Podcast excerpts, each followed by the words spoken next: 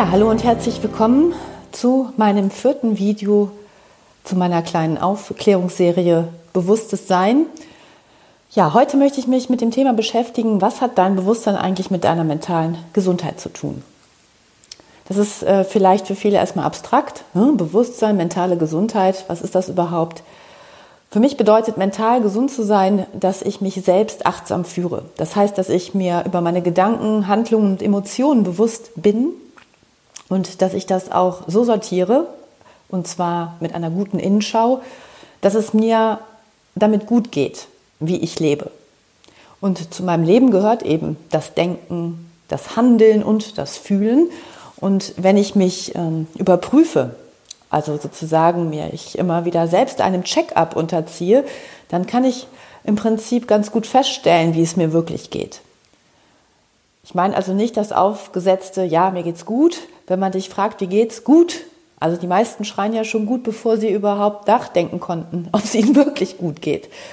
Und ähm, die mentale Gesundheit ist das, was dich von innen heraus stabil sein lässt. Also wenn man sich jetzt vorstellt, dass man eben, wie wir alle, sicherlich oft mit gewissen Dingen konfrontiert werden, zum Beispiel im Beruf. Du musst äh, vielleicht etwas fertig bekommen, sitzt in einem Projekt, was jetzt Zeitdruck hat, dass es fertig wird, oder du musst einen Kunden zufriedenstellen oder du machst Überstunden, weil gerade andere Kollegen, ich sag mal, vielleicht erkrankt sind.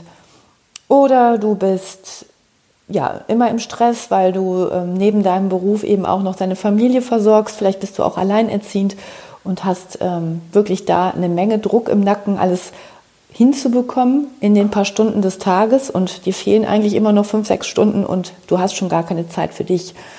All dieser Stress, das sind ja Stressoren, ist erstmal eine Beanspruchung deiner Psyche und natürlich auch teilweise deines Körpers. Und wenn du Stress erlebst, der dich irgendwie negativ belastet, ja, dann ist es schon eine Belastung. Also man hat dann nicht nur eine Beanspruchung, Beanspruchung oder eine Herausforderung, sondern eine Belastung.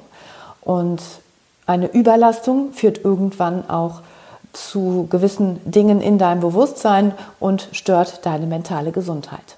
Eine chronische Überlastung, also ein Erleben von dem, dass du mit Dingen nicht fertig wirst, also dass du praktisch nicht die Werkzeuge an der Hand hast, um zum Beispiel den Stress ordentlich für dich zu bewältigen und du nimmst zum Beispiel abends dann deine Gedanken noch mit ins Bett, kannst schlecht schlafen, hast eine innere Unruhe, spürst auch körperliches Unwohlsein mehr und mehr. Vielleicht spürst du auch Verspannungen im Nacken- und Halsbereich oder Kopfschmerzen.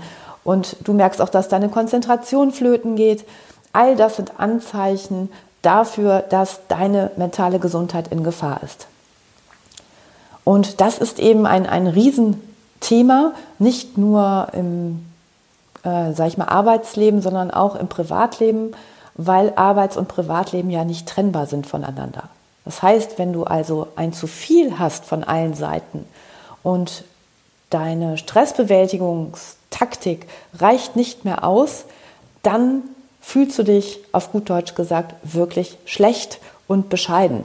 Denn ähm, du merkst also, ich werde den, bin den äh, ganz normalen alltäglichen Herausforderungen gerade nicht mehr gewappnet die wir als normal suggeriert bekommen.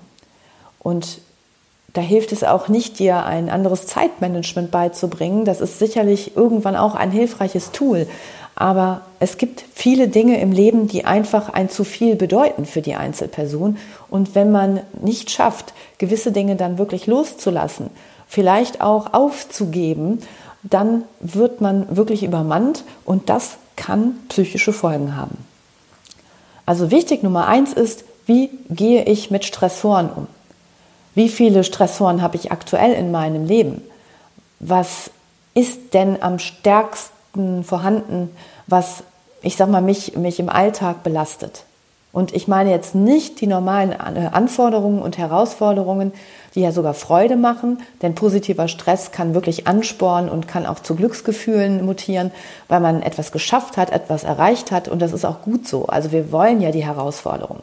Ich spreche hier wirklich nur von der Überlastung.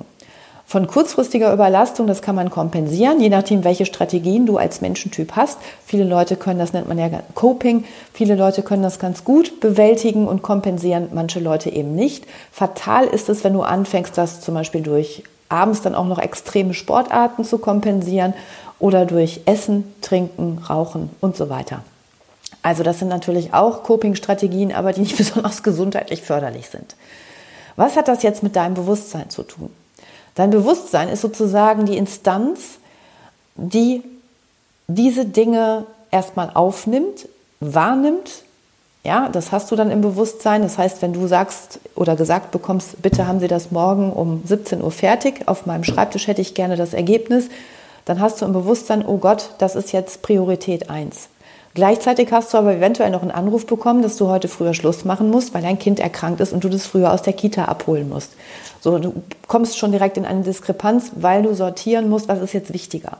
Eventuell sagst du, okay, ich teile mich auf, ich fahre jetzt in die Kita, hole das Kind ab, setze mich dann mit meinem Laptop noch zu Hause hin und arbeite das ab, damit ich die verlorene Zeit ähm, einhole und aufhole.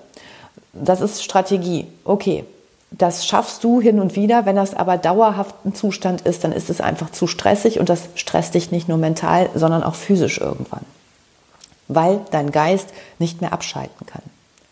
Also was, womit dein Bewusstsein zu stark belastet ist, fängt das Bewusstsein an zu sagen, okay, es schaltet sozusagen entweder dann auf einen anderen Modus um, macht dich teilweise müde, ja, also alles, was dich überlastet, macht müde, was anstrengend ist, du verlierst hier Kraft und oder es geht äh, in eine Art Gleichgültigkeit, in so einen Scheiß-Egal-Modus, wenn es wirklich zu viel wird, dass man sagt, okay, dann lasse ich das so an mir abprallen. Dann sind viele schon so in der inneren Kündigung, in, also in, in ihrer Einstellung und denken, ja, okay, ich kann sowieso nicht so viel ausrichten und jeder Anschiss, der vom Chef kommt oder von einem Kunden kommt, der prallt dann irgendwann an mir ab. Das ist auch nicht ungefährlich, ja. Also Menschen mit einer inneren Kündigung im Unternehmen sind echt kontraproduktiv, nicht nur für sich, sondern natürlich auch für das Unternehmen, weil sie ähm, teilweise ja sogar gegen ein Unternehmen und natürlich auch gegen sich selber anarbeiten, sozusagen. Also ist das Bewusstsein zu stark frequentiert und kann es nicht mehr strategisch vorgehen. Also es fehlt an, an Bewältigungsstrategien oder die reichen einfach nicht mehr aus geht es entweder in so eine Gleichgültigkeit, in Angriff, ja, oder eben in Kompensationsmechanismen, die oftmals ungesund sind. Ja, und um das zu verändern, darf man sein Bewusstsein verändern. Das heißt, wie gehe ich mit Stress um? Wann kann ich rechtzeitig erkennen, dass es zu viel wird? Wen muss ich dort ansprechen im Unternehmen, dass es mir zu viel wird? Was kann ich eventuell in meinem Umfeld verändern? Kann ich ähm, eventuell mit meinem Vorgesetzten sprechen und eine andere Gleitzeit vereinbaren oder eventuell auch einen Teil im Homeoffice machen, damit ich einfach mehr Ruhe in den Alltag bekomme. Welche Einladungen nehme ich privat noch an, die mich stressen? Welche Sportarten tun mir gut? Suche ich mir abends etwas, was mich total aufreibt oder mache ich abends eventuell eine andere Sportart, die mich nochmal zur Ruhe bringt, die es schafft, meine Gedanken zu sortieren und äh, Gedankenlehre vielleicht sogar herzustellen? Also indem ich etwas Autonomes mache, nicht vielleicht noch in einem Mannschaftssport äh, kämpfe. Das reibt auch zusätzlich noch auf. All diese Fragen darfst du dir bewusst stellen. Und deswegen ist das Aufräumen des Bewusstseins in regelmäßiger Art und Weise wirklich wichtig, sodass du schauen kannst, Moment mal, ja, was belastet mein Bewusstsein eigentlich hier gerade? Wie kann ich mein Bewusstsein entlasten? Wie kann ich mich mental stärken von innen heraus? Was darf auch ruhig an mir abprallen? Also was nehme ich mir nicht mehr so zu Herzen? Aber das ist nicht zu verwechseln mit der inneren Kündigung oder der inneren Gleichgültigkeit. Vor allen Dingen darfst du dir selber nicht gleichgültig werden. Also achte auf dich und natürlich Achtsamkeit ist auch so ein Begriff, den wir jetzt immer wieder verwenden. Sich auf sich zu achten heißt wirklich mal hinzuspüren, was tut mir gut, was ist hier gerade in meinem Umfeld? Ist das nur eine kurze Zeit? Kann ich das überstehen? Also habe ich jetzt ein Projekt zu absolvieren und danach kehrt wieder Ruhe ein? Das ist zum Beispiel bei mir so, wenn ich weiß, ich habe jetzt eine Prüfungsphase, dann muss ich mich natürlich teilweise abends auch noch spät hinsetzen und äh, lernen oder auch gewisse Vorlesungen besuchen und Hausarbeiten zu einem Stichtag abliefern. Das heißt, ich weiß, in diesen vier Wochen muss ich Gas geben. Danach habe ich aber wieder ein Intervall der Ruhe. Und ich bin zum Beispiel jemand, der, ähm, der weiß das, weil ich ja den Semesterkalender kenne, so dass ich mich dann halt rechtzeitig einlese. Ich weiß also die Literatur, die ich lesen muss und besorge mir die halt nicht erst zum Semesterbeginn, sondern fange schon vorher an, mich einzulesen. Ich schaue mir die Aufgabenstellungen zuvor an, drucke mir das aus und mache mir Ordner und Bündelchen, sodass ich weiß, was dran ist. Und mir tut es persönlich dann gut, auch wenn ich vorab etwas abgebe. Ich warte also nicht immer bis zum letzten Zeitpunkt, weil sich der innere Druck dann noch erhöht, denn dann darf da nichts mehr zwischenkommen. Also etwas vorzudenken und vorzubereiten ist auch eine Möglichkeit und eine gute Strategie, damit man nicht in dieses Stressfahrwasser gerät, was einen total kürre macht. Der Negativstress ist wirklich einer der Hauptfaktoren und das ist ja durch viele Studien belegt, was Menschen wirklich krank macht, wo die Motivation flöten geht und natürlich auch die eigene Leistung. Und wenn man ein Unternehmer ist, darf man natürlich auch an die Leistung der Mitarbeiter denken. Also wenn die nicht lernen, sich selbst zu führen und mit Stress gut umzugehen und ein entsprechendes Bewusstsein für sich selbst zu entwickeln, dann wird es schwierig, dass man auf Dauer und langfristig produktive, ja, freudige Mitarbeiter hat, die wirklich was bewegen und das Unternehmen in die nächste Zukunftsgeneration führen. Bewusstsein und mentale Gesundheit hängen also eng zusammen. Und wenn das Bewusstsein klar ausgerichtet ist, wenn sich das wieder rein anfühlt, wenn du den ganzen alten Ballast losgeworden bist und du das Gefühl hast, ich habe wieder Freiheit im Denken und Fühlen und Handeln, dann hast du wirklich einen Lebensqualitätsfortschritt gemacht. Also du gewinnst an absoluter Lebensqualität für dich. Und auch mir passiert das immer wieder noch, dass ich mal in so eine Art Stress gerate, wo ich denke, ah, es wird mir jetzt alles zu viel. Ich habe zum Beispiel meinen Tag dann getaktet und auf einmal rufen noch drei Leute an oder es kommt der Steuerberater, der noch was von einem will. Eventuell passiert mir das dann, dass das Kind früher abgeholt werden muss. Oder es klingelt noch jemand an der Tür, der auf einmal mir ja, ein Gespräch aufdrückt, wo ich nicht mit gerechnet habe und zack ist das Zeitmanagement schon wieder dahin. Was sehr deutlich hilft, um ich sag mal, an deinem Bewusstsein zu arbeiten, ist folgender Satz. Akzeptiere das, was ist, denn es ist jetzt halt mal so. Alles, was ist, kannst du sowieso nicht ändern.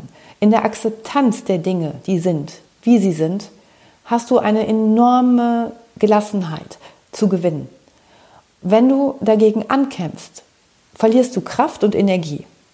Also akzeptieren heißt immer Kraft gewinnen oder Energie gewinnen äh, gegen etwas anzukämpfen und äh, Widerstand zu leisten, bedeutet absolute Kraft zu lassen und die kannst du an anderer Stelle wirklich für dich besser verwenden. Also akzeptiere das, was ist und wie es ist. Denn du hast sowieso in dem Moment keine Wahl. Die Akzeptanz, dass manche Dinge so kommen und so sind, wie sie sind und dass es Phasen gibt, die anstrengend sind und dass es Phasen gibt, wo es nicht so rund läuft die wiederum von Phasen abgelöst werden, wo es dann wieder leicht von der Hand geht, das ist völlig normal und gehört meines Erachtens zu jedem Leben dazu. Denn nur so können wir in diesen Wellenbewegungen wachsen und uns kennenlernen. Wir können, wenn wir in unteren Wellen schwingen, ja auch gewisse andere Gefühle in uns wahrnehmen und dann wieder langsam die Welle hochsurfen. Und das macht ja Leben auch spannend. Es ist Entwicklung. Also eine Nulllinie bedeutet Stagnation, während Wellenbewegung, wie bei deinem Herz, wenn du dir ein EKG anguckst oder Hirnströme misst, kannst du sehen, dass alles in unserem Leben in Wellen verläuft. Also dein ganzer Kreislauf in deinem, also dein ganzes Kreislaufsystem funktioniert in Wellenbewegungen. Und auch das venöse Blut wird wieder über Wellen, über die Venenpumpen nach oben transportiert. Und wenn du in diesen Kreisläufen geschafft hast, dich einzusortieren und diese Akzeptanz wirklich zu leben und auch im Hier und Jetzt zu bleiben und bei dir zu bleiben und immer wieder, wenn du rausgerissen wirst, schnell wieder in deine innere Mitte zurückkommst, ja, dann hast du sämtliche, ich sag mal, Skills, wie man so schön sagt, und Fähigkeiten und Kompetenzen, um dieses Leben bestmöglich für dich zu gestalten, ohne dabei krank zu werden. Ja, das ist heute mein Beitrag für dich mentale Gesundheit und Bewusstsein. Wie hängt das eigentlich zusammen? Und ich freue mich auf ja, unser Wiedertreffen in der nächsten Folge, die dann die letzte sein wird. Und du hörst mich auf anderen Kanälen, wie zum Beispiel jetzt ganz neu bei Upspeak, mindcleans.de. Dort findest du mich als Mentorin und kannst mir da auch zu aktuellen Folgen und Beiträgen deine Fragen stellen, die ich persönlich in Audioform beantworten werde. Ja, meinen YouTube-Kanal hast du auch und bei Facebook findest du mich unter facebook.com slash mindcleanscoaching. Mindcleans ist meine Methode und ich freue mich, wenn wir uns auf irgendeinem Kanal dann wieder treffen und du mir auch deine Meinung mal zu deinem Bewusstsein erzählen magst. Herzliche Grüße und alles Liebe für dich, deine Julia.